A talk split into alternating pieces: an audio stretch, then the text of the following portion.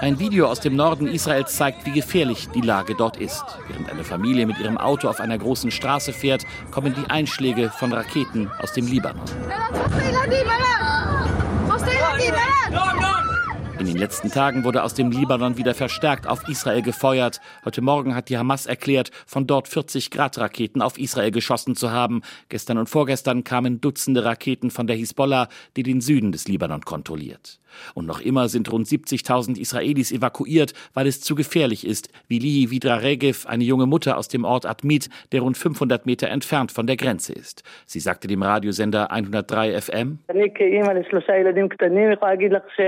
als Mutter von drei kleinen Kindern muss ich ehrlich zugeben, dass wir Angst haben, zurückzukehren. In einer Situation, in der sich nicht wirklich etwas ändert, werden wir nicht als menschliches Schutzschild mit kleinen Kindern an die Nordgrenze zurückkehren. Wir kommen erst, wenn sich die Situation geändert hat. Diese Ungewissheit ist so schwierig. Wir wissen nicht, wo wir unser Kind, das nächstes Jahr in die Schule kommt, anmelden sollen. Wir können mit dieser Ungewissheit nicht unser Leben planen.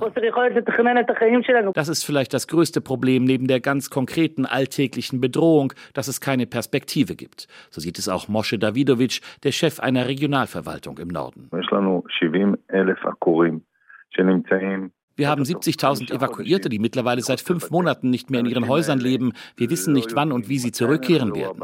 Was wird sie mit Blick auf das Sicherheitsgefühl zufriedenstellen, damit sie zurückkehren? Die Regierung gibt auf diese Fragen keine Antworten. Die Regierung verliert den Norden. Das habe ich auch dem Premierminister vor dem Kriegskabinett gesagt. Leute, wir befinden uns seit 145 Tagen im Krieg und es gibt noch immer keinen Plan für den Norden.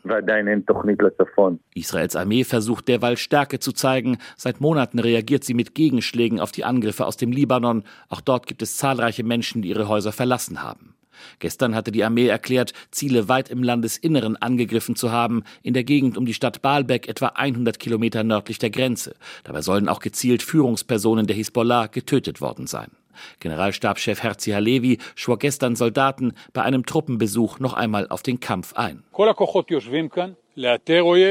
Unsere Streitkräfte sind hier, um den Feind zu identifizieren und zu bekämpfen. Wir warten nicht. Die Hisbollah hat sich am 7. Oktober dafür entschieden, sich zu beteiligen und muss einen hohen Preis zahlen. Zuerst müssen wir den Feind zurückdrängen, dann brauchen wir eine sehr starke Grenze und gute Aufklärung. Wir brauchen starke Streitkräfte hier und Notfallteams und müssen sicherstellen, dass es Schutzräume in den Häusern und Gemeinden gibt. Ob es zu einer weiteren Eskalation im Norden kommt, hängt auch davon ab, wie die Kämpfe im Gazastreifen weitergehen. Kommt es dort zu einer längeren Feuerpause, dürfte sich auch die Situation an der Nordgrenze entspannen. Doch auch die Frage, ob es im Gazastreifen überhaupt zu einer Feuerpause kommt, ist derzeit noch offen. Und bis dahin bleibt die Lage äußerst angespannt für die Menschen, auch an der Grenze zwischen Israel und dem Libanon.